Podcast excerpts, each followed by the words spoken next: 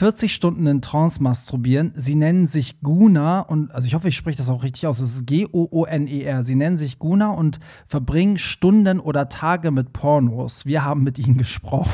Die, also die Pierre Daly ist jetzt wieder vom Markt, ne? Eilmeldung. Eilmeldung. Extra Blatt, extra Breaking Blatt. News, aber je älter genauso. Barry wird, umso jünger werden seine Typen. Hey, hier ist Hollywood Tramp, dein LGBTQ Podcast. Hallo und herzlich willkommen zur neuen Folge vom Hollywood Tram Podcast, dein LGBTQ Podcast, der Podcast, bei dem ihr die Themen bestimmt, nämlich anonym via Telonym. Und mein Hund ist dabei, wie ihr hört. Die trinkt gerade fleißig. Und noch ein Wauwau ist hier. Oh nein, wer bist du denn? Pierre Daly. Ah. Wuff, wuff. Bonjour, je m'appelle Pierre Daly.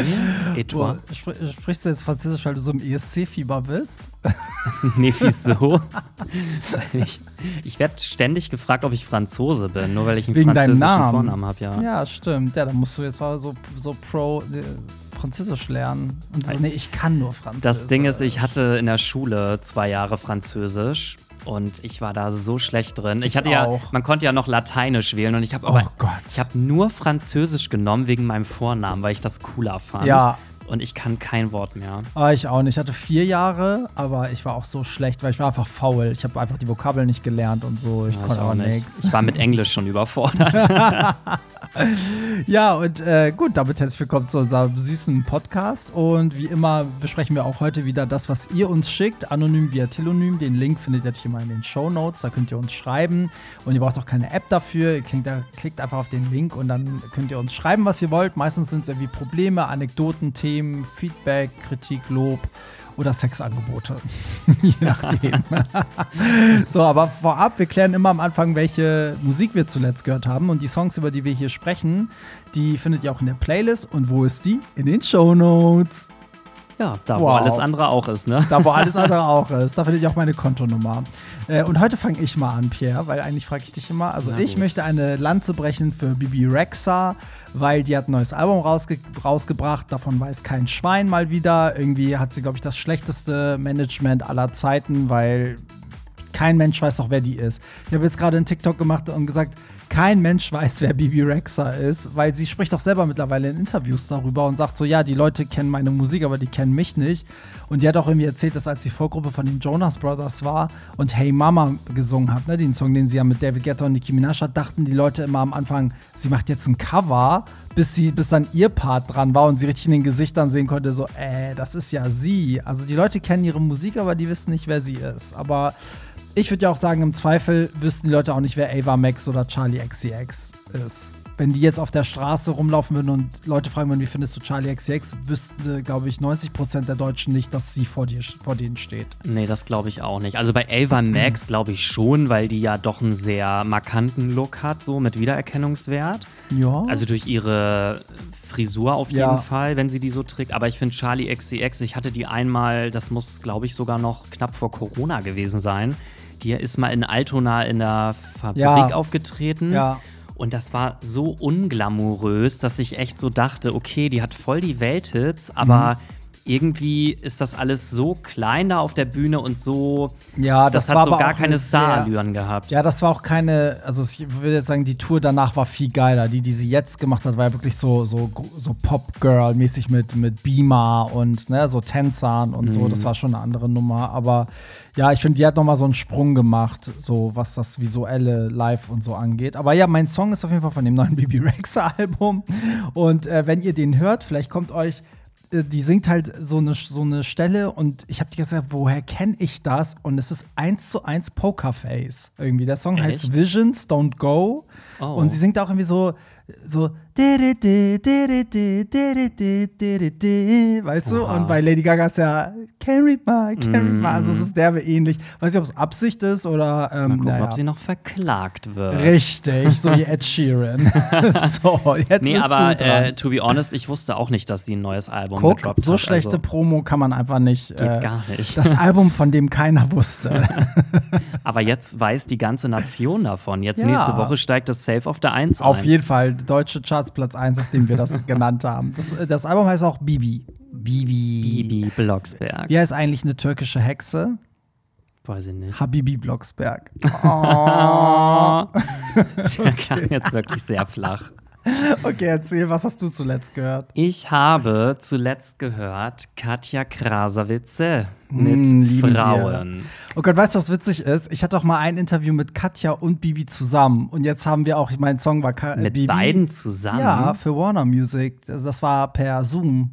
Ach so, krass. Ja, Ey, da das sagen, ist ja heftig. Da gibt es sogar so ein, so, ein, so ein Reel, wo ich so sag so, ähm, hallo Katja, sagt sie, hallo Barry, du Geile. Und dann sag ich, hallo Bibi. Und sie, hallo Barry, du Geile. Das Okay, ist so crazy. witzig. Aber dass wir jetzt beide jeweils einen Ja, Song von denen haben, witzig, ne? hä, das Ja. muss doch ein Fehler in der Matrix sein. Ist so einfach. Jetzt Naja, hat sich irgendwas im Universum, hat sich irgendwo was verschoben, auf jeden Fall gerade. Nee, ich muss auf jeden Fall sagen, ich finde den Song sehr catchy und der ist jetzt ganz Der neue. fresh rausgekommen. Genau. Dieser Frauen, wo auch genau. Dieter Bohlen, so ein Dieter Bohlen-Double im Video Genau, wobei ich da sagen muss, das finde ich schon wieder alles ein bisschen too much. Also ich finde, sie Mhm. schlachtet diesen DSDS-Streit ja auch echt aus jetzt. Ja, ja. Finde ich, muss nicht unbedingt sein, aber trotzdem den Song an sich, den finde ich echt cool. Ich muss auch sagen, also ich liebe Katja. Ich habe äh, die ja auch schon mehrfach getroffen und so. Die ist wirklich richtig, richtig cool, ne? So, aber ähm, das fand ich auch, also das hat sie einfach nicht nötig. Und das ist so, irgendwann ist immer der Punkt erreicht, ähm, wo man dann denkt, so, warum, so wie du, warum hängt sie sich jetzt so krass daran auf? Warum hat sie das überhaupt nötig? Also warum macht sie das jetzt so? Und irgendwann kommt auch der Punkt, wo es dann so kindisch wird, weil man denkt, so, lass doch den alten Mann in Ruhe, egal wie scheiße der ist.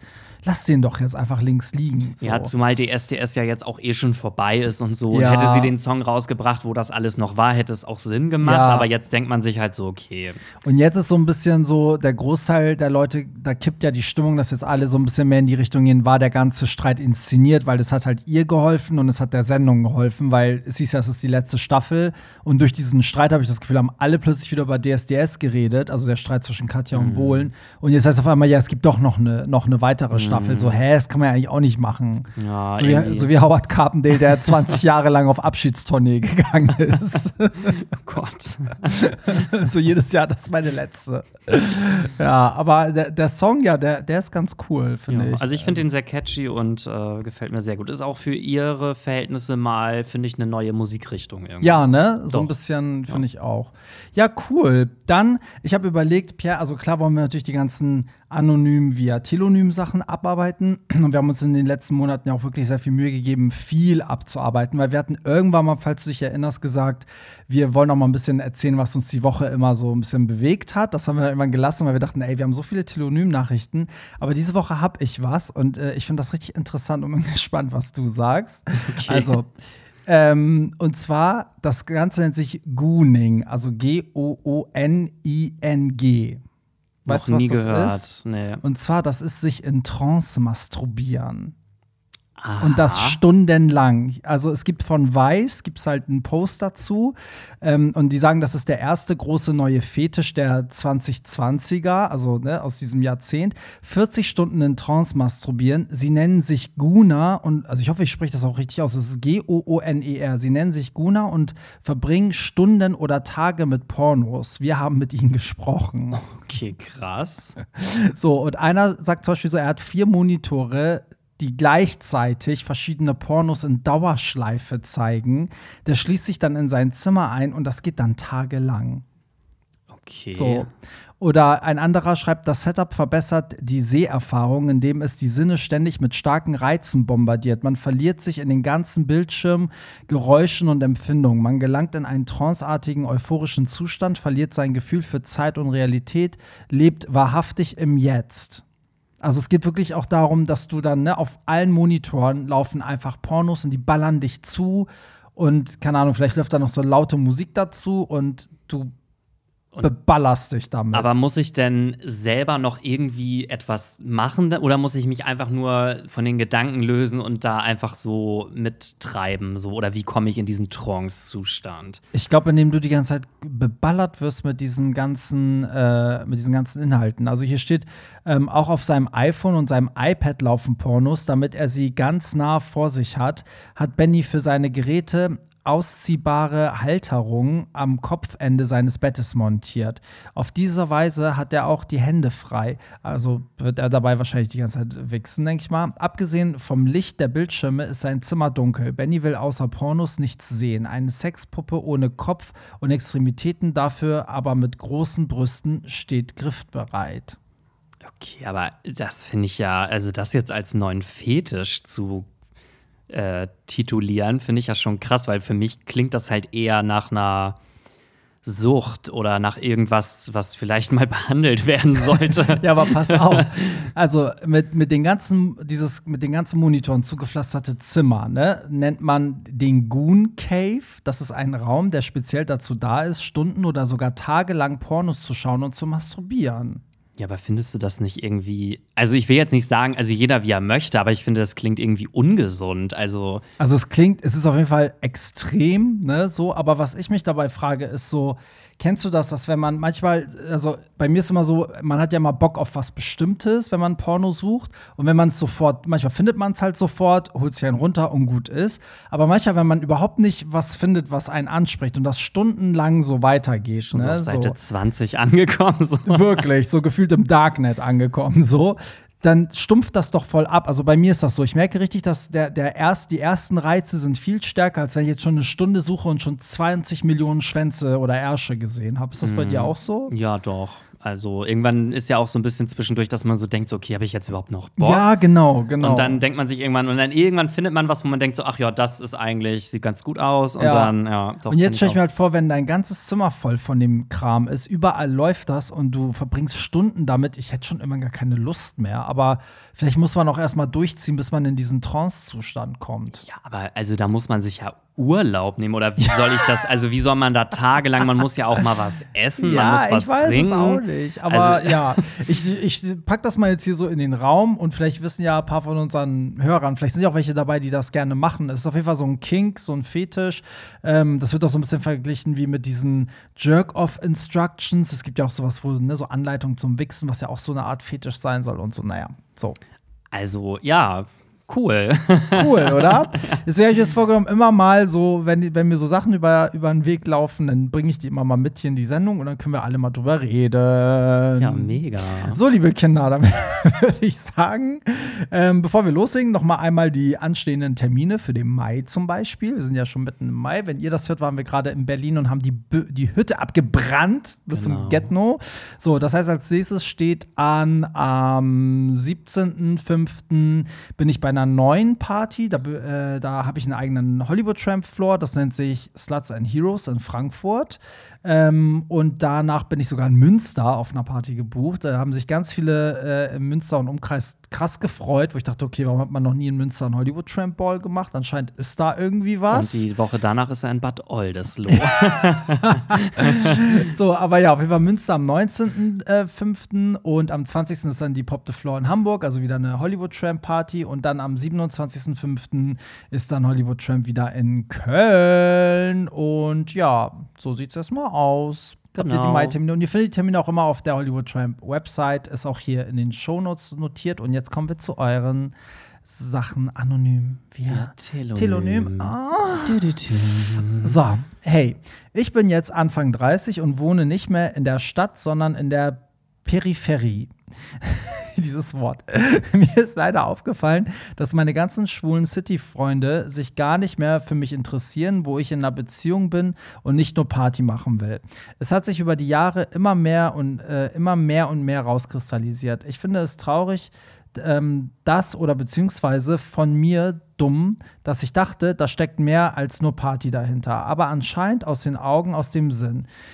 Übrig geblieben sind echt nur noch meine Mädels aus der Studentenzeit. Ich bin irgendwie betrübt darüber, dass ich in meinen äh, 20ern auf die falschen Leute gesetzt habe, von denen ich jetzt nichts mehr habe, wenn ich nicht mehr in der Bubble verkehre. Ich dachte, wir wären Besties, aber von denen bekommt kaum mehr, also bekommt man kaum mehr, was früher haben wir uns fast jeden Tag gesehen. Also ich denke, er meint, von denen jetzt gibt es halt gar keinen Kontakt mehr und früher haben die sich fast jeden Tag gesehen.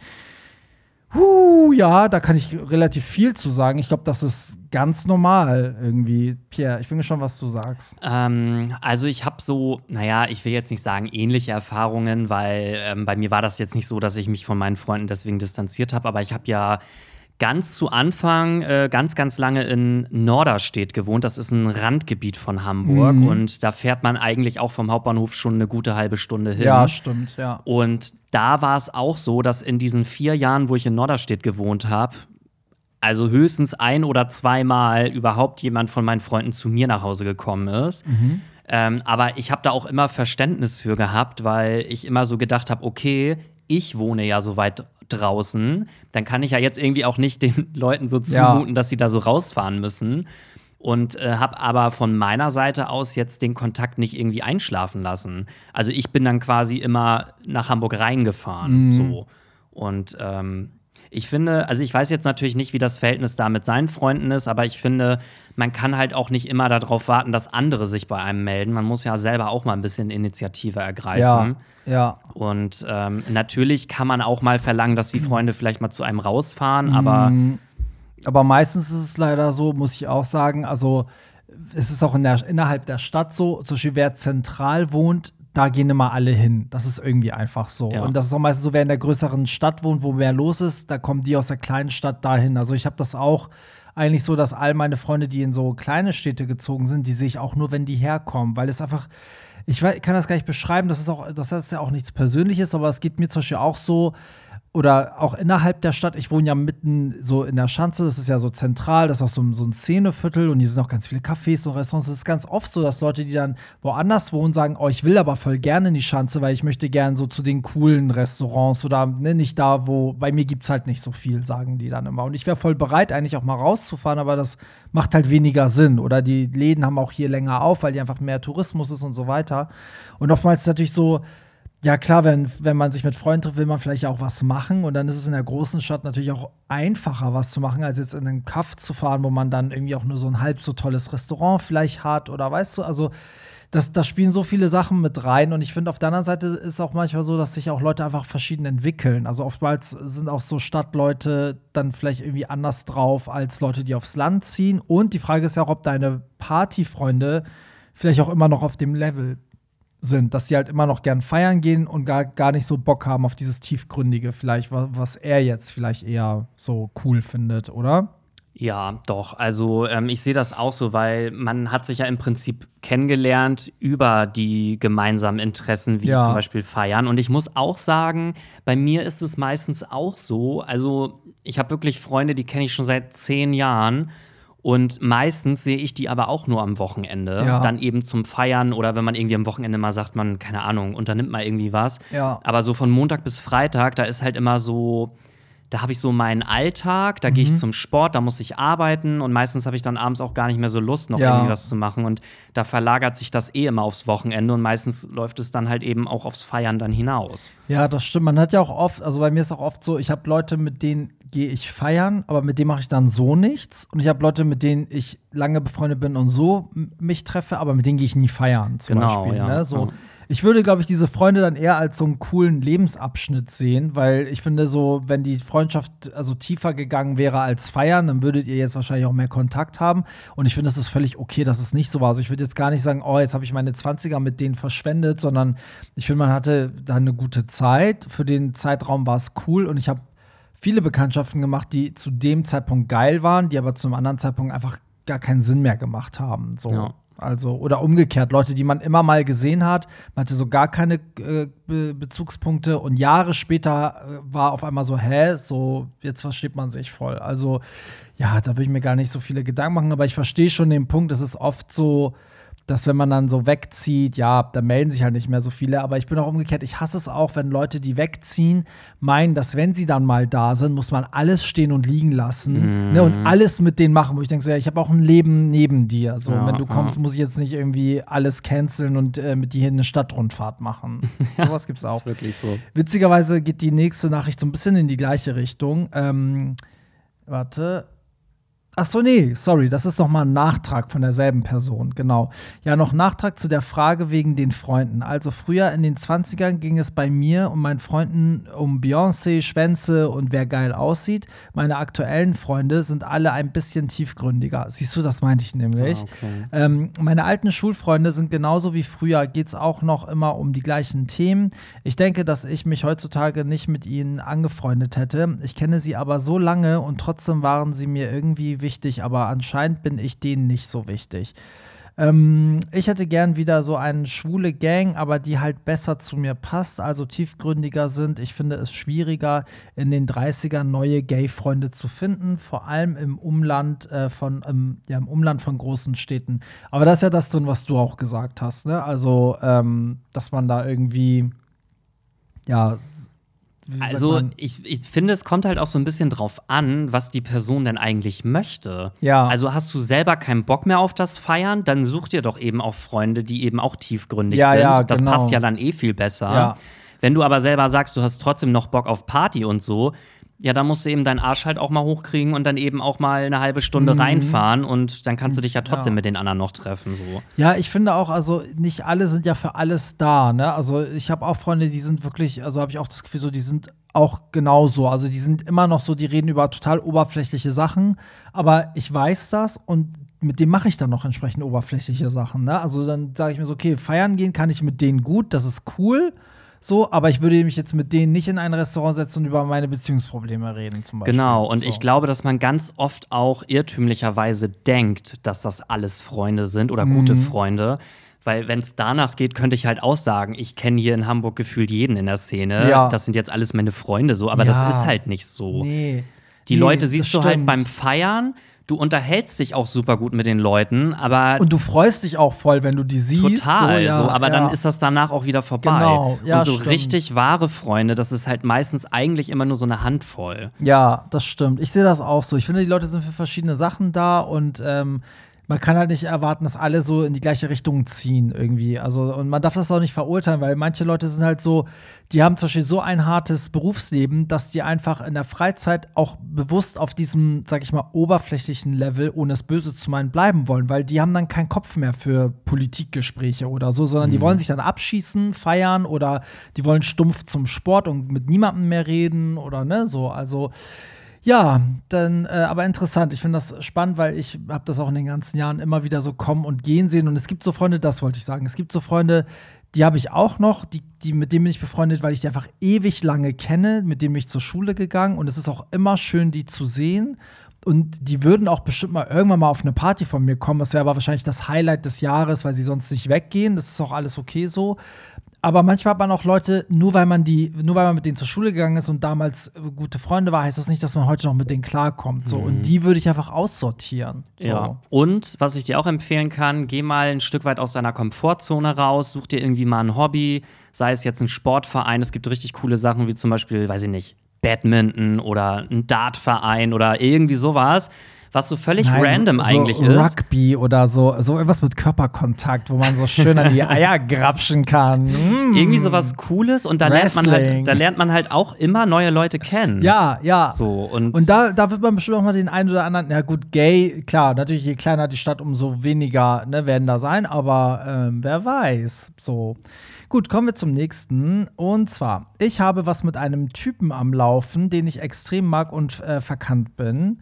Er meint zu, achso, sorry, er meinte zu mir, dass er auch vielleicht mit anderen schlafen würde in der Kennenlernphase, weil wir noch nicht exklusiv sind, aber er hätte ernstes, ernste Intentionen mit mir.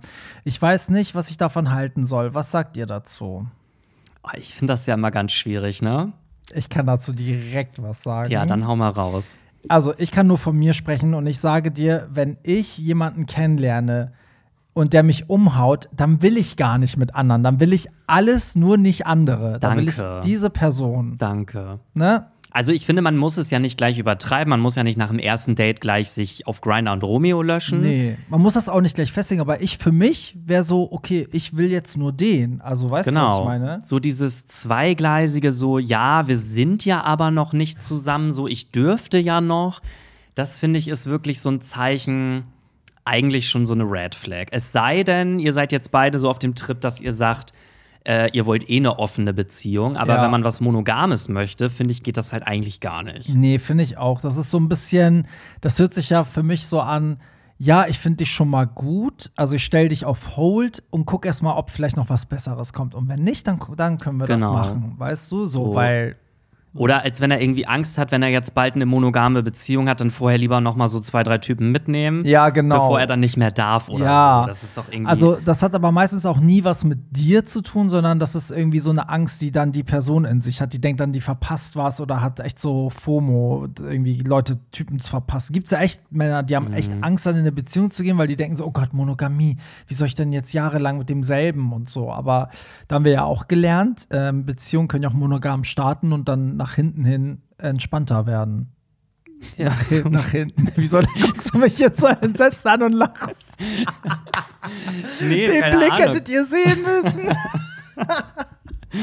Nee, einfach so. Ja, weil das ja eigentlich mich so ein bisschen auch widerspiegelt. Ja. Also, Ja. ich, also ich kann es ja jetzt auch noch mal hier im Podcast sagen. Ja, ich bitte schon die auf Instagram Pressemitteilung gepostet. jetzt. Die- die also Presse. Pierre Daly ist jetzt wieder vom Markt, ne? Eilmeldung. Eilmeldung. Extrablatt, extra. Breaking News, aber tatsächlich äh, bin ich jetzt das allererste Mal in einer offenen Beziehung. Aber auch wieder mit meinem Ex-Freund, mit dem ich schon jahrelang in einer monogamen Beziehung Ja. war. Sagst du Und- bitte noch mal, wie lange? Ähm, also, wir, also wir kennen uns tatsächlich jetzt seit zehn Jahren, sind aber nicht zehn Jahre durchgehend zusammen gewesen. Also reine. ihr habt euch in der Art-Pop-Ära kennengelernt. Kannst mal sehen, du. Und äh, reine Beziehungszeit müssten so um und bei vielleicht sieben Jahre sein. Ja.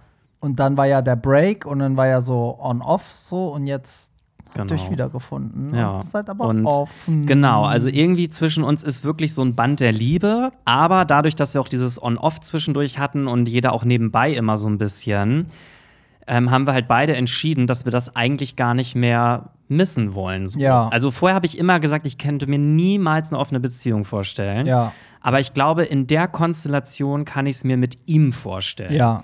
Hätte ich jetzt aber jemanden neuen kennengelernt, dann hätte ich das auch nicht gemacht. Ja, nee, Also- stimmt. Aber guck mal, das war ja bei uns auch so. Wir waren ja jetzt irgendwie, glaube ich, fünf Jahre monogam und dann war ja so, okay, drei Jahre und das war am Anfang auch überhaupt nicht vorstellbar. Also ich glaube, vor fünf Jahren hatte ich im, im Podcast auch gesagt, so, ja, nee, drei Jahre, das geht nicht und ne, so. Und deswegen, und ich glaube, jetzt ist man dann so ein Punkt, also wir sind zwar in keiner offenen Beziehung, aber ich glaube, dass es total easy wäre, wenn einer das will, das jetzt auch zu kommunizieren und es könnte auch auf einmal darauf hinauslaufen oder eben nicht, so, ne? Ja, man wird ja wahrscheinlich auch nicht von heute auf morgen das dann irgendwie öffnen, aber das ist halt einfach so ein Prozess. Ja, genau, weil bis jetzt ist nicht mal das Thema da. Also bis jetzt ist nicht, nicht mal die Situation da, dass man so denkt, so, hm, okay, würde eine offene Simmer. Ich glaube auch, es ist, wie du sagst, so ein Prozess. Vielleicht passiert dann irgendeine so eine Dynamik in der Beziehung, wo man denkt, so, hm, okay, jetzt müsste man über eine offene nachdenken, weil es für beide vielleicht besser wäre oder eben nicht, ne? So, also. Ja, ich finde auch, das ist ein Prozess, aber es hängt auch so krass von beiden Parteien ab. Ne? Es gibt auch Leute, da hätte ich auch gesagt, so, mit denen hätte ich das nie machen können. Ja, und ich muss auch sagen, es ist jetzt nicht so, dass man von Tag eins damit total im Reinen ist. Also Ja. man hat auch immer noch jetzt in der Konstellation so seine Probleme und manchmal ist man auch ein bisschen eifersüchtig. Klar. Oder, aber das ist einfach. Bist du aber in einer monogamen Beziehung auch? Genau. Ja. Nur man lernt halt irgendwie auch so ein Stück weit damit umzugehen, man tastet sich da ein bisschen ran und man Ja. spricht ja auch immer mit seinem Partner, wenn einen dann was stört, dann spricht man darüber, ob man das vielleicht irgendwie ändern kann Ja. oder so. ich kann dazu echt empfehlen, also ich tue mich immer schwer, so ein bisschen alte Podcast-Folgen zu empfehlen, aber das, was ich jetzt da machen, alle Folgen, wo so Poly-Leute zu Gast waren, die können, also die können das mit der Eifersucht richtig geil argumentieren. So, und das war in jeder Folge so, dass ich immer dachte, so, oh mein Gott, ja, das stimmt. Also das lohnt sich, das sich mal anzuhören oder halt, wenn die einen Podcast haben, deren Podcast anzuhören, da gibt es ja so einige.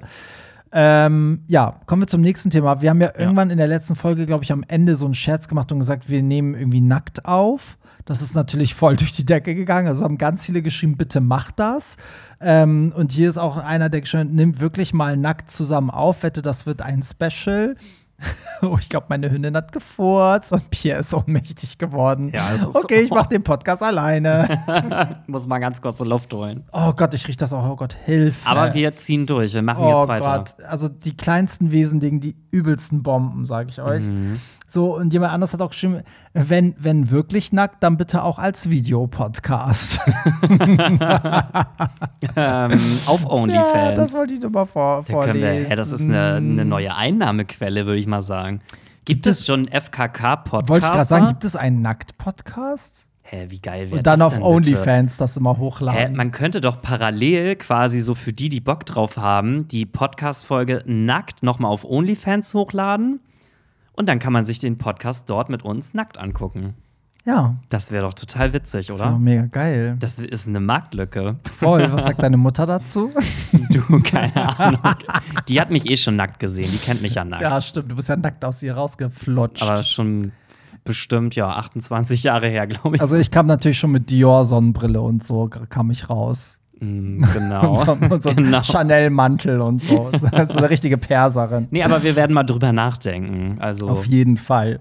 So, kommen wir zum nächsten Thema. Ähm, hallo, ihr süßen Mäuse. Ich hoffe, ihr werdet in Zukunft. Ich werde gleich ohnmächtig. Das stinkt immer noch so. Ich hoffe, ihr werdet in Zukunft noch viel mehr Leute erreichen. Ihr und euer Podcast seid so ein wichtiger Teil für die Community und Gesellschaft generell. Oh, vielen Dank. Ich höre euch jede Woche und mein Freund hört immer nur hier und da mal hin. Und natürlich hört er genau dann immer was von cremigen Schokodonuts oder Gangbang-Stories. Ähm, er glaubt daher, dass es ständig um Sex und Co. geht. Ich versuche ihn immer wieder zu erklären, dass ihr auf die Themen der Zuhörer eingeht und versuche ihn immer noch zu einem treuen Hörer zu bekommen. Ganz dicken Kuss, macht weiter so. Ja, ich muss auch sagen, also das Witzige ist halt, ich merke halt, je länger wir das machen, egal in welche Richtung der Podcast immer geht, ist also es gibt immer so Unstimmigkeiten. Wenn wir viel über Musik reden, schreiben halt die, die sagen so, oh Leute, ich liebe euch, aber ich kann mit diesem, ich weiß gar nicht, über wen ihr da redet, ich kenne nichts. Und wenn man halt viel über Sex redet, gut, da beschwert sich komischerweise immer keiner.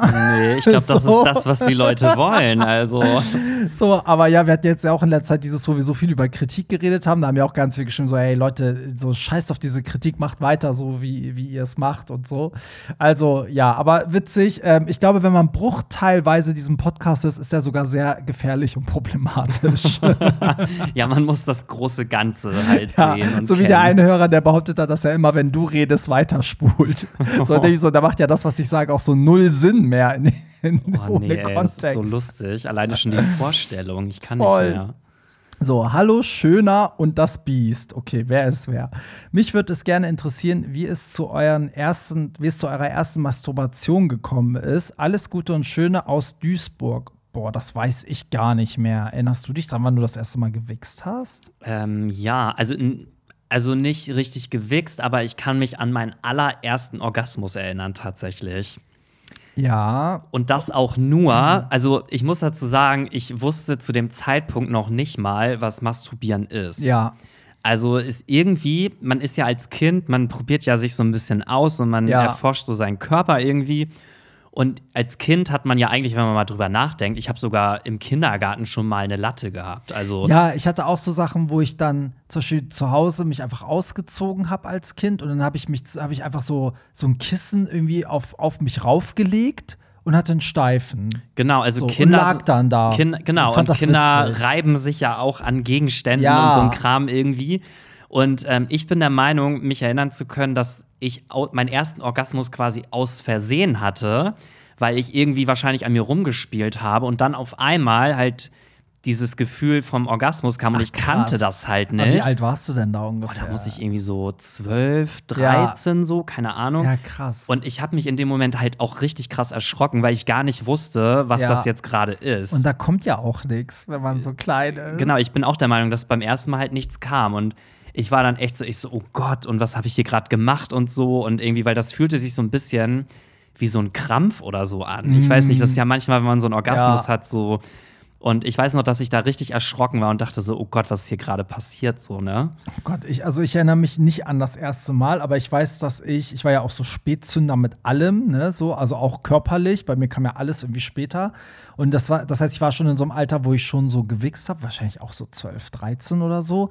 Und dann irgendwann ja so mit 14 oder 15, irgendwann kam halt so was rausgespritzt. Ich habe mich richtig erschrocken, weil ich halt irgendwie wusste, ich weiß nicht, ob ich das nicht wusste oder damit nicht gerechnet habe. Und ich weiß, dass ich danach musste ich zum Volleyballtraining und da waren ja auch die ganzen, alle waren älter als ich so.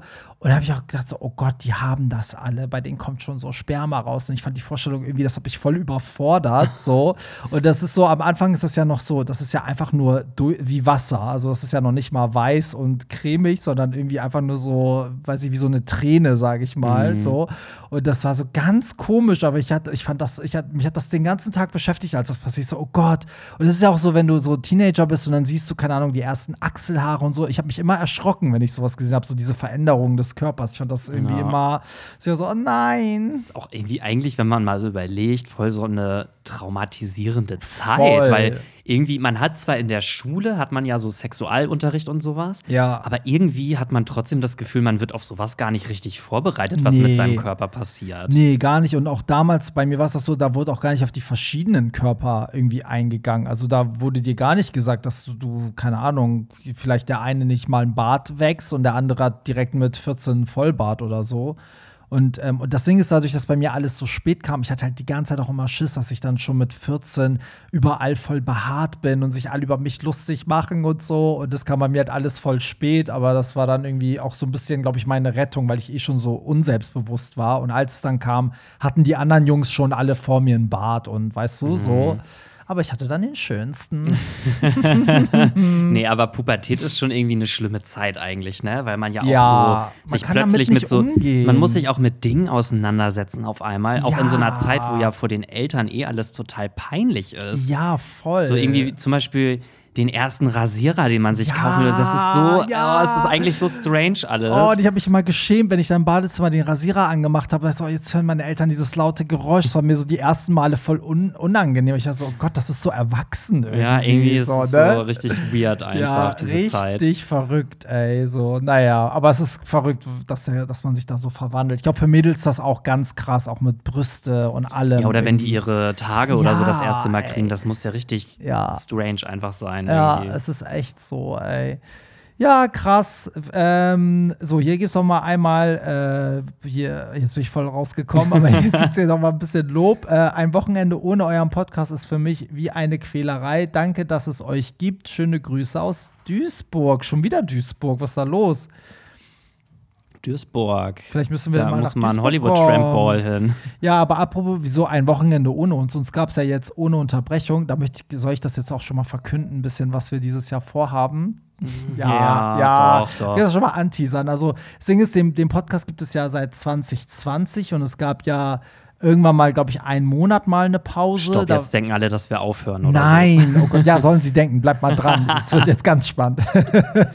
und äh, genau, da gab es einen Monat lang eine Pause, da war aber Pierre noch gar nicht regelmäßig dabei. Und dann haben wir ja Anfang letzten Jahres das Konzept, also habe ich ja geändert und Pierre dann fest dazu geholt und dieses Telonym-Ding mit rein, also haben wir, machen wir zusammen seit äh, ja jetzt fast eineinhalb Jahren fast, genau. ne?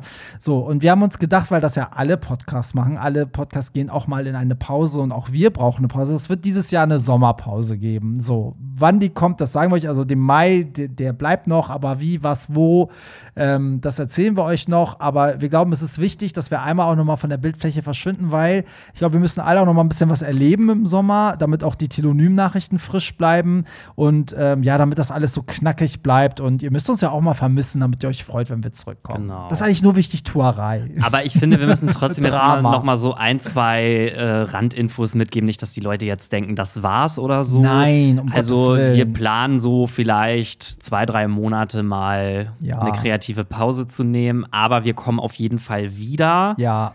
Und das ist einfach nur, damit wir auch mal so ein bisschen durchatmen können. Ja, eben. Also es ist wirklich so, das, es macht uns Spaß, aber zum Beispiel, ich merke ja auch oft, dass in der Nachbearbeitung und so, also irgendwann, manchmal ist es dann auch schon so sehr, dass man denkt so, oh Gott, seit, seit drei Jahren mache ich das ja jetzt schon, auch das ganze Technische und so. Und ich glaube auch, dass es den Telonym-Nachrichten gut tun wird, weil nicht, dass jetzt nichts qualitativ Gutes kommt, aber ich glaube, dass man da nochmal mit so einem neuen Schwung reingeht und, und das Geile ist, man weiß ja mal nie, in welche Richtung sich das dann entwickelt, so wie die Nachrichten sind. Also ich glaube, das wird alles cool, aber ja, bleibt uns auf jeden Fall treu und ich glaube, es gibt auch viele, die noch ganz viel aufzuholen haben an Folgen. Die können dann die Sommerpause nutzen. Ja, und wir haben uns überlegt, ob wir vielleicht während der Pause noch mal so eine So Halbzeit-Special-Folge machen oder so. Ja, so, so ein Sommer-Special, wo wir dann noch mal so ein bisschen was an Telonym abarbeiten und vielleicht noch mal von unserem CSD-Sommer erzählen. Ja, so viel dazu Genau. erstmal. Und Sommer, wollen wir weitermachen? Ja, ne? Jetzt sind alle so voll schockiert. Jetzt, jetzt so, hören alle auf zu hören, weil ich so, nee, dann will ich das nicht mehr hören. Nein, das klang jetzt so dramatisch, aber Ähm, so, hallo ihr sexy Hexies. In der Gay-Community ist Alter oft ein Thema. Aus eigener Erfahrung kann ich sagen, dass ich mit meinen 33 Jahren mehr Typen abbekomme, als es in meinen 20ern der Fall war. Ich dachte immer, das wäre umgekehrt. Vor allem stehen viele Jüngere auf mich. Zum Beispiel date ich gerade einen 18-Jährigen, mit dem ich mich mehrmals die Woche treffe. Ich glaube, dass ich durch meine Erfahrung viel selbstbewusster bin und dadurch attraktiver wirke. In meinen 20ern war ich eher unselbstbewusst und deshalb vielleicht nicht so interessant für andere Typen. Findet ihr auch, dass man mit der Zeit selbstbewusster und damit attraktiver wird? Euer Podcast ist übrigens super. Euch kann man einfach nur lieb haben. Herzliche Grüße. Oh, wie süß. Knuff. Das ist auch süß. ja, doch. Ja, äh, also eins zu eins meine Erfahrung, würde ich sagen. Also so, je älter genauso. Barry wird, umso jünger werden seine Typen. Naja, aber so- umso jünger werden auch die Typen, die mir schreiben halt. Und, äh, und umso mehr werden es halt irgendwie. Das ist aber auch so ein Phänomen, was ich irgendwie so beobachtet habe. Ja. Also mein Boyfriend sagt auch immer, umso älter er wird, umso jünger sind die Typen, die sich melden. Ja. Ähm, Aber das ist ja geil, weil als ich jung war, war es noch eher so, also vor 60 Jahren, nein, war das noch so damals vom Krieg, als ich noch Teenager war, da war das so, dass damals hieß es so, ja, mit, mit 30 bist du schon auf ein Abstellgleis, mit 40 und so. Und ganz, ich weiß, auf meine ersten Gay-Partys war noch so ein bisschen so, dass ich das Gefühl hatte, dass die Älteren alle an der Seite standen und gar nicht Teil der Community waren. Und auf meinen Partys erlebe ich das genaue Gegenteil. Also da habe ich das Gefühl, dass gerade so Daddys voll begehrt sind und also jeder hat so seinen Platz. So ein bisschen. Ja, finde ich auch. Und ich finde eh, dass sich das irgendwie auch so ein bisschen gewandelt hat, weil zum Beispiel unsere Elterngeneration, ich fand, dass die mit 30 schon so krass erwachsen und altbacken irgendwie waren, wo ich jetzt so denke, 30, also ich bin jetzt selber fast 30, ich fühle mich manchmal noch wie, wie 20 im Kopf oder ja, so. aber es ist bei mir auch so. Also, was auch berufsbedingt natürlich daran liegt, dass ich mich ja generell mit so sehr junger Materie, also auch inhaltlich, umgebe. Meine meisten Freunde sind mittlerweile auch eigentlich eher ein bisschen jünger. Ähm, was aber daran liegt, dass Leute in meinem Alter einfach auch mit dem, was ich mache, ja gar nichts mehr zu tun haben. Ne? So. Aber, ähm, ich, aber ich merke in der Branche, in der ich arbeite, ganz viele Clubbesitzer, Veranstalter und so weiter, Leute, die in dem Nachtleben zum Beispiel arbeiten, sind von der Seele sehr jung geblieben. Also wenn ich auch überlege, so manche Geschäftsführer hier in, in Hamburg, die dann teilweise schon 55 waren und die kamen mir vor wie Ende 30, Anfang 40. So, das ist natürlich auch womit du halt ne, täglich arbeitest, ne? So Ja. und wenn deine Zielgruppe auch die jungen Menschen sind, die feiern gehen, also mit jung meine ich, dass die Hauptzielgruppe der Feiernden ja eigentlich jung ist, aber natürlich mischt sich jedes andere Alter rein. So, ähm, wie sind wir jetzt darauf gekommen? Weil er sagte, mit, er ist jetzt über 30 und Ja. hat das Gefühl, dass er jetzt besser ankommt als mit 20 oder so. Ja, genau, das wollte ich sagen. Ich habe auch das Gefühl, ich bin so ein 20-Jähriger, der aber viel, viel selbstbewusster ist als damals, als ich 20 war. Gefangen im Körper eines 40-Jährigen. Ja, gefangen im Körper eines fast 40-Jährigen. Nee, aber, Ja, ich aber, finde, ich muss ja. auch sagen, also ich war ja, als ich damals äh, selber noch ein bisschen jünger war, so 18, 19, ich habe ja auch immer auf Ältere gestanden, weil Mhm. ich mochte immer dieses dieses Erwachsene, dieses Reife so. Mhm. Ich wollte immer jemanden haben, der irgendwie schon mit beiden Beinen im Leben steht. Ja, Ja. Und ich glaube, dass das ganz vielen jungen Leuten so geht. Ja, das kann gut sein. Also es ist ja ich glaube auch, dass dieses Selbstbewusste und diese Erfahrung und so, dass einfach mit, ab einem gewissen Alter sind alle auch entspannter. Also ich war ja auch mit 20 super anstrengend auf, also da haben ja noch Sachen eine Rolle gespielt, da lacht man ja heute drüber. Weißt du, da bin ich dann, wenn äh, damals hatte ich noch Haare auf dem Kopf und wenn die dann nicht saßen, bin ich eine halbe Stunde durch die Stadt zurückgefahren, um mir meine Cappy zu holen, weil ich war so, nee, so gehe ich jetzt nicht feiern. So, weißt du, sowas. Oder wenn, wenn irgendwie, keine Ahnung, so, so richtig bescheuerte Sachen oder dann musst du unbedingt auf die Sonnenbank, sonst, sonst wäre man jetzt morgen nicht da und da hingegangen, Mm, weißt du? Und heute denkst du so, ich kann auch, weißt du, so egal wie irgendwo hingehen. Also man ist schon so ein bisschen ja anstrengender. Vieles dreht sich ja mehr um andere Menschen. Man redet ganz viel, lästert ganz viel über andere. Was denkt der, was denkt der? Immer mit dem Alter kommt man da echt so zur Ruhe und ist so bei sich. Genau, alles wird einem so ein bisschen egaler einfach auch. Ja, oder man weiß, was wirklich wichtig ist. So, Genau. Du weißt, du stirbst jetzt nicht, wenn drei Leute dich nicht mögen. Genau, weil ich glaube, mit fortschreitendem Alter ist einem immer mehr egal, was die anderen denken. Ja. Und das ist eigentlich total gut. Voll. Und ich kann mir vorstellen, dass gerade junge Leute, die dann so auch so einen Freundeskreis haben von anderen jungen Leuten, die sich irgendwie, die ja sehr anstrengend sein können, in Bezug auch auf so, oh, immer so, wer macht was und oh, Jenny hat der jetzt das erzählt und oh, Lester hier und weißt du so, alles ist irgendwie dramatisch, dass die dann so mal so eine ganz andere Energie spüren, wenn da mal so ein 40-Jähriger kommt, der so ist so, ja, voll easy. So, Mhm. zieh mal Hose runter, ich bums dich. Und ich finde eh, also ganz ehrlich, die Leute tun ja Darauf echt bist du jetzt gar nicht eingegangen. ich wollte einfach immer so random reinhauen, um dich zu schocken und du nur so, äh. Ja, weil manchmal ist das halt so, dass man schon irgendwas im Kopf hat, was man gleich Ich sagen weiß, will. Und dann ist man weiß. so. ja, toll, aber jetzt habe ich es eh vergessen. Also, Scheiße, das war was hattest du jetzt? Du hast irgendwas mit Hose runter und dann nicht? oh, ja, ich habe gesagt, ja, dann trifft doch so eine andere Energie und der Daddy sagt dann so, ja, entspann dich, Hose runter, ich bums dich, danach ist alles wieder gut. Gott. Horror hier, Leute. Also wirklich. oh, und in der Zwischenzeit hat meine Hündin schon wieder Pierre angefurzt. Ah, Also Pierre, es ist, wirklich- Pierre ist eigentlich jetzt schon voll drauf, Leute. Der ist So, schon ich bin richtig high richtig von diesen, von diesen Methangasen, Voll. die hier aufsteigen. So, kommen wir zum nächsten. Habe ein, achso, aber haben wir seine Frage beantwortet? Ja, also ich fühle eins zu eins, was du sagst. Und äh, klar, ich habe einen Partner, aber ich merke selber auch, dass die Leute, es schreiben mich immer mehr, je älter ich werde, umso mehr Leute schreiben mich an. Vielleicht auch, weil man es immer mehr über Social Media macht. Vielleicht liegt es auch nicht an mir. Und die sind halt auch im, im, im Schnitt jünger so. Und äh, sind halt oft so, die auch gezielt dann Bock auf einen, sag ich mal, Daddy haben. In deren Augen bin ich dann wohl so ja, ein Daddy. oder weil du halt der Partyveranstalter bist und alle wollen mit dem. Veranstalter Alle schlafen. wollen Gästeliste. so, habe einen griechischen Freund, sind eineinhalb Jahre zusammen, läuft eigentlich äh, sonst im Ganzen ganz gut. Problem ist nur, dass er sich nicht outen will. Das stellt uns immer wieder vor Probleme. Ich fühle mich irgendwo ausgeschlossen. Freund und Familie, weil ich immer nur ein Freund bin, war bis vor der Beziehung ein offene, nee, war bis zur Beziehung ein offen lebender Homosexueller und muss mich jetzt verstellen und kann nicht so meine Beziehungsleben leben, wie ich es mir vorstelle. Wenn wir alleine in vier geschützten Wänden sind, bin ich sein Mann, aber sind wir in der öffentlichen, in der, im öffentlichen Raum einfach nur ein Freund. Über das Thema Outen redet er nicht. Er sagt immer nur, dass er sich nicht outen will. Er schämt sich auch, dass er schwul ist, kann ihm da auch nicht wirklich helfen, beziehungsweise er lässt sich da auch nicht helfen. Eine schwierige Situation für mich, weiß nicht so wirklich, was ich machen soll. Das ist auch eine schwierige Situation. Also so schwierig, dass ich sogar so wäre, wenn mir jemand von Anfang an sagen würde beim Kennenlernen, dass er nicht geoutet ist und auch nicht vorhat, sich zu outen und sich schämt, schwul zu sein, hätte ich meine Sachen gepackt und wäre gegangen. Bye, Bitch. Nee, also ganz so schlimm. Doch, äh, wirklich, weil echt? wohin soll das denn führen? Das Naja, führt gut, ja aber er wusste ja im Prinzip von. Anfang an, dass der Typ nicht geoutet Ja, das ist. wissen wir halt nicht. Also manchmal ist es auch so, wenn, wenn du zusammenkommst da, und die Person diese Züge hat, denkst du aber so, ja, wenn wir erstmal länger zusammen sind, dann wird sich das vielleicht ändern und vielleicht durch die Beziehung öffnet das seine Augen und ist ja auch oft so. Ich finde, es kommt so ein bisschen auf die Situation drauf an, ähm, wo die auch leben. Und ich finde es halt okay, wenn man sagt, man möchte sich vor der Familie nicht outen, weil Mhm. ich weiß, dass gerade viele Griechen ja auch sehr streng orthodox oder so sind irgendwie. Und da ist halt mit dem Glauben hat das da, glaube ich, auch ganz viel zu tun. Ähm, aber wenn die zum Beispiel jetzt in einer Großstadt leben, dann finde ich es halt ein bisschen übertrieben, dann irgendwie so das so komplett zu leugnen. Weil Ja. ich sag mal, wenn du jetzt auf dem Dorf wohnst, dann kann ich es vielleicht noch verstehen, weil da könnte jederzeit irgendjemand um die Ecke kommen, den man kennt. Und das dann rumtratscht und dann weiß es seine Familie. Genau, ja. aber wenn das jetzt wirklich so eine Großstadt oder so ist, dann finde ich es schon ein bisschen krass, Ja. dass er dann so.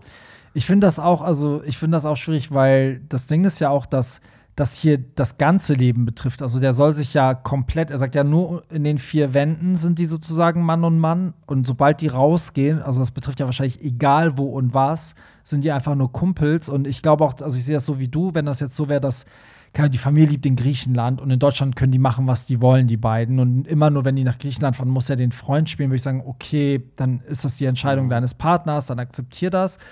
Aber hier hat er ja selber ein Problem. Er, also hier steht ja auch, dass er sich schämt, schwul zu sein. Also Ja. das finde ich ja schon, das ist ja schon voll das Problem. Also so eine innerliche Unruhe oder Zwickmühle und so.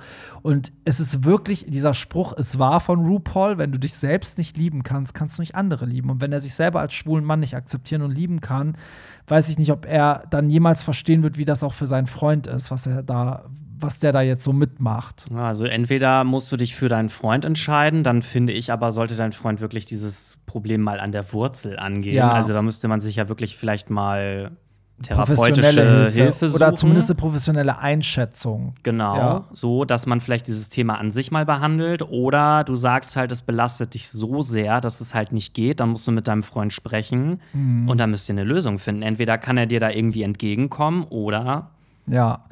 Wenn meine nicht, dann meine ja. Ferndiagnose, ohne die beiden zu kennen, und das ist jetzt richtig hart, äh, das äh, so ein- einem Fremden zu sagen, und ich hoffe, ich mache da auch nichts kaputt, aber ich würde sagen, das hört sich jetzt so an, als gäbe es da keinen Ausweg und als müsstet ihr euch auch tatsächlich trennen, weil wenn er müsste ja erstmal ein, er müsste erstmal im Rein sein damit, dass er selber schwul ist. Das würde ja erst dazu führen, dass er überhaupt sich outen kann, weil wenn er selber nicht dazu steht, wie soll er denn vor anderen Leuten dazu stehen?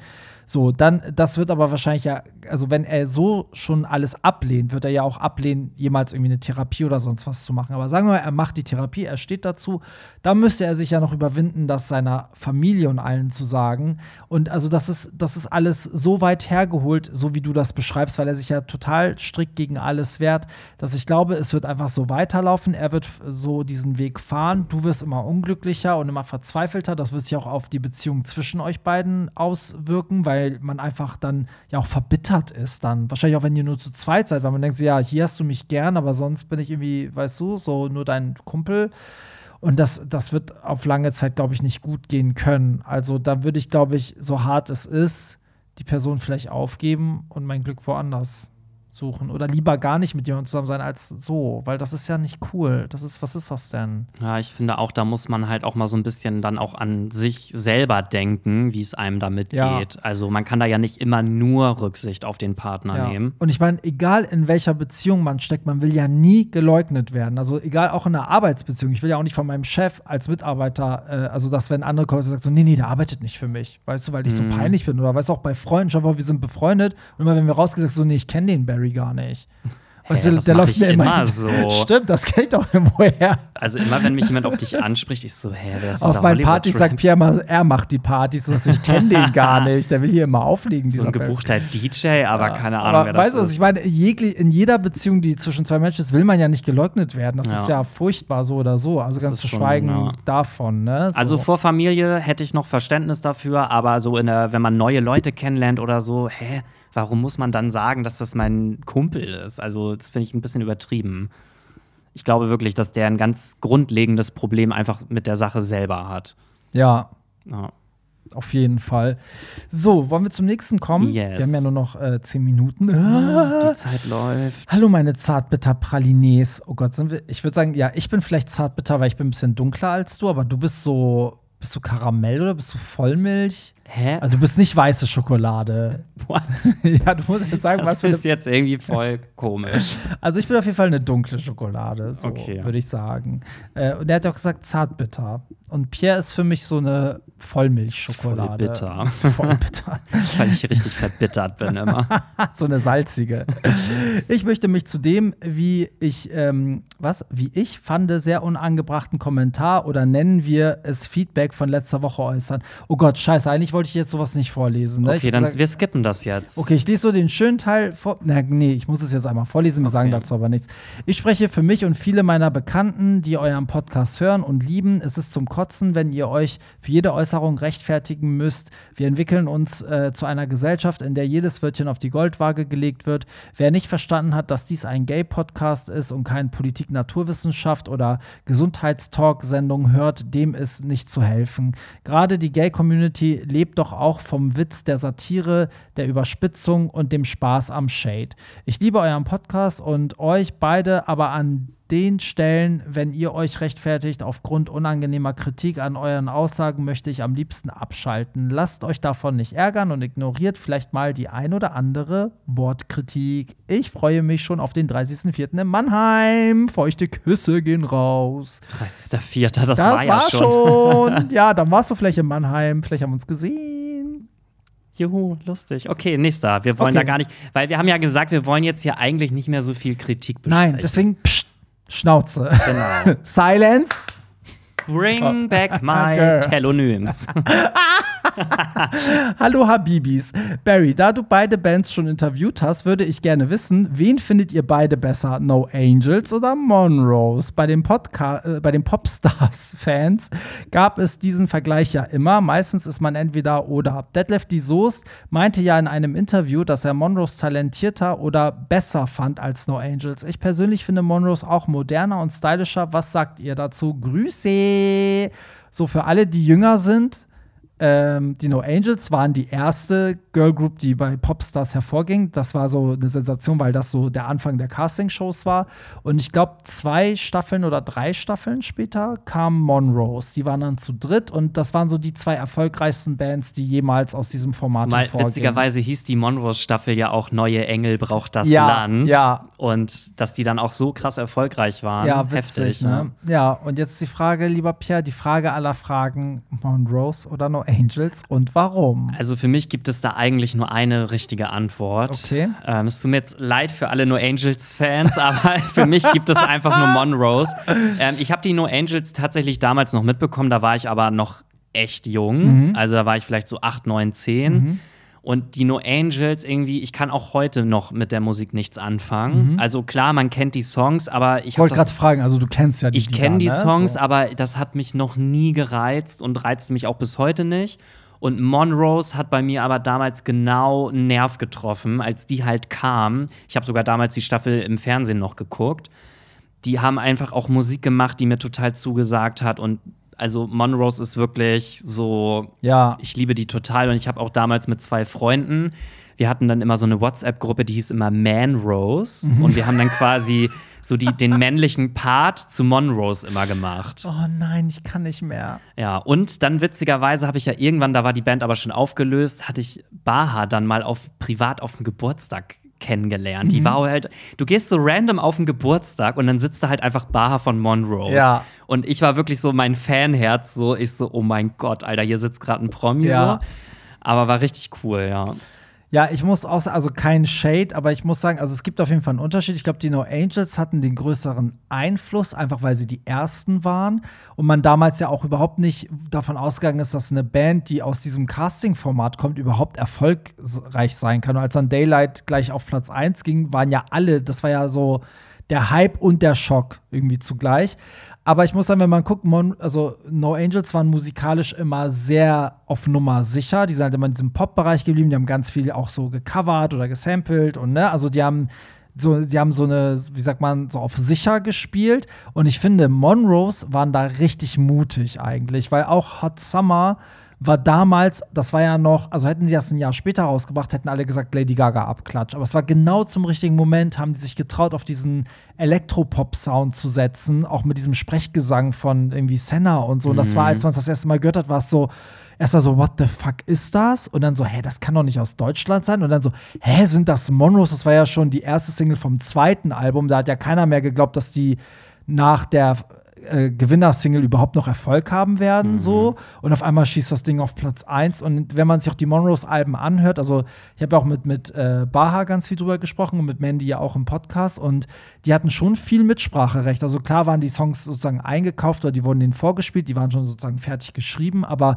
die konnten schon sagen, welche Songs sie wollten und welche nicht und in welche Richtung das geht. Und wenn man sich so die Alben von denen anhört, war das schon eigentlich für den deutschen Markt sehr international. Ja, eigentlich sehr. viel internationaler als No Angels. Also hätte man, glaube ich, beide Bands in den USA rein vom, vom Sound vermarkten wollen, wären Monrose hätten besser funktioniert, glaube ja, ich. Glaube ich auch. Also, ja, Ja. Es, und ich finde, Monrose ist auch total zeitlos. Also, ich höre Ja. die Musik immer noch total gerne von denen. Das Es ist so ist richtig wirklich so. Nostalgie einfach. Finde ich auch. Und es ist oft so, dass wenn man mal so irgendwie eine Playlist hat und es ist irgendein random Song von irgendeinem Album von denen drauf, ne, dass kein Mensch sagt, oh, das hört sich jetzt an wie so eine deutsche äh, Popstars-Band. Gar nicht. Die Leute denken mal, es ist irgendwas aus USA oder so. Und ich fand sogar fast, dass deren letztes Album sogar noch mit, Mit das, das Beste, Beste war. war. Und dann, ich, war, ich konnte es einfach so gar nicht verstehen, dass die like sich aufgelöst lady. haben. Ah.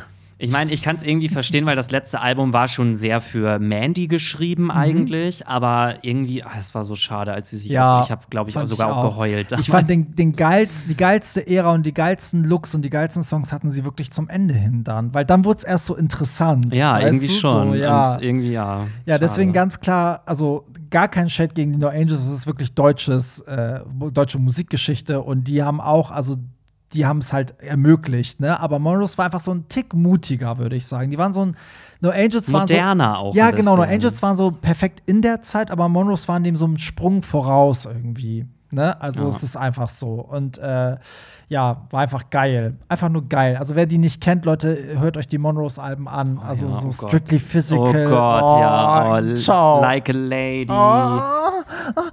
Okay. also, meine Nippel haben gerade richtig abgespritzt. Also, eins schaffen wir noch. Hey, ihr zwei, vorab danke für euren Podcast. Ich bin null in der Community bzw. Szene und konsumiere auch keinen Content aus der Bubble, aber ihr seid die Ausnahme. Oh, süß. Bin durch Musikfolgen auf euch gestoßen. Meine Eltern sind getrennt, seitdem ich vier bin. Bin ohne Vater aufgewachsen, weil er quasi nicht präsent war. Ich frage mich oft, ob das einen Einfluss darauf hat, dass man schwul wird. Habe das Gefühl, das gibt vielen Jungs, die, wenn sie ohne Vater aufwachsen, aufgewachsen sind und eher in einen Frauenhaushalt und vielleicht noch Schwestern ähm, haben, eher schwul werden. Habe zwar hier und da auch schon mal was darüber gelesen, aber noch nicht genug wissenschaftlich bzw. Psycho äh, psychologische Recherche recherchiert. Oh, schwierige Worte hintereinander. Aber was sind eure Erfahrungen? Ich glaube schon, dass die fehlende männliche Figur und mein Aufwachsen mit zwei Schwestern und meiner Mutter einen Einfluss darauf hat, dass ich nicht typisch männlich bin und halt eben auch schwul. Thanks im Voraus und keep tight. Was meine Arschbacken, die kann ich tight keepen, damit bloß keiner reinrutscht, ihr bösen Ferkel. Also ich kann dazu nur sagen, ich bin mit Vater aufgewachsen und ich bin trotzdem schwul geworden. Du bist so das Schwulste, du bist die Schwulste im Dorf. Nee, aber ich frage mich halt manchmal, äh, ob ich schwul geworden bin, weil ich äh, früher im Kindergarten und in der Grundschule und so, ich habe immer nur mit Mädchen abgehangen. Ja, gut, ich auch, aber ich möchte eine Sache sagen. Also, ich glaube ganz fest nicht, dass man schwul wird. Ich bin der festen Überzeugung, dass man so geboren wird und dass das was Genetisches ist, was irgendwie in der, in der Mutter passiert, während man heranwächst, so wie da auch entschieden wird, ob man Mann oder Frau wird und so. Deswegen finde ich es immer problematisch, wenn Leute sagen, ja, bin ich durch das und das schwul geworden. Ich glaube nicht, dass man durch bestimmte Sachen schwul wird. Man checkt es vielleicht dadurch. Oder weißt du, vielleicht auch wenn man älter ist und plötzlich merkt, oh, ich bin ja gay, dann haben vielleicht Sachen dazu geführt, dass man es erst dann merkt, aber man war es doch die ganze Zeit. Das wollte ich nur einmal reinwerfen. Aber kurz eine andere Sache. Es gibt auf jeden Fall eine Studie, die ähm, ganz viele schwule Männer äh, und hetero Männer getestet hat. Ich weiß jetzt nicht, wo, was, wie, das müsst ihr mal googeln. Und die haben herausgefunden, dass zum Beispiel schwule Männer, ähm, also zum Beispiel, guck mal, Mädchen orientieren sich an der Art und Weise, wie die Mutter redet und Jungs an der Art und Weise, wie der Vater redet. Aber schwule Jungs orientieren sich immer daran, wie die Mutter redet. So, also das, und das kann natürlich ein Einfluss sein, weswegen vielleicht manche halt auch weiblicher sprechen, ähm, weil die Studie war dazu da, um herauszufinden, woher dieses, äh, dieses ja, diese Art, wie Schwule reden, dass man ja ist, man sagt ja, es gibt so eine bestimmte Art, die so derbe gay ist, so im negativen Sinne, wo das herkommt. Und das war dann am Ende die Begründung, dass man glaubt, dass sich die schwulen Männer an der Art der Mutter oder Tante oder Schwester orientieren, wie die spricht. Okay, Und dass dadurch das so ein dann- weiblicher Touch drin ist. Könnte es auch damit dann zu, vielleicht zu tun haben, ob man eher Mutter- oder Vaterkind ist so? Ja, vielleicht, weil ich meine, es gibt ja auch genug Schwule, die halt gar nicht so, so sprechen. Also überhaupt nicht, weißt du? Also, und umgekehrt gibt es ja auch Mädels, die sind hetero, aber sehr maskulin, auch von der Art, wie sie reden oder so, ne? Aber ich glaube schon, dass man, also ich glaube, man hat so selber so seine Tendenzen und ich glaube, das, wo man sich selbst drin sieht, dahin tendiert man halt. Und ich habe mich, glaube ich, immer in den Mädchen eher gesehen als in den Jungs, weil die Mädchen haben eher das gemacht, was mich interessiert hat und die Jungs eben nicht. Ja, bei mir glaube ich auch eher so. Ja. Alles so, das sind ja immer so diese Schubladen, was ein Mädchen macht, was ein Junge macht. Ja. Und ich habe mich halt immer eher so in der Mädchenschublade gesehen. Ja. So vom ganzen Ding her so. Ja, war bei mir auch so. Also auch wenn wir Freunde hatten, die dann zum Beispiel so äh, Mädchen-Jungs waren, Geschwister, habe ich immer mit dem Mädchen rumgehangen und nicht mit dem Ja, Bruder. So. Aber witzigerweise zum Beispiel zu Hause, ich war zwar auch so, so Mama-Kind, ich habe mich mit meiner Mutter mal besser verstanden, aber ich habe mit meinem Vater viel mehr gemacht. Also ich habe mit ihm halt viel mehr so gebastelt oder Sport gemacht oder also was ja eigentlich eher so maskulines Verhalten ist. So.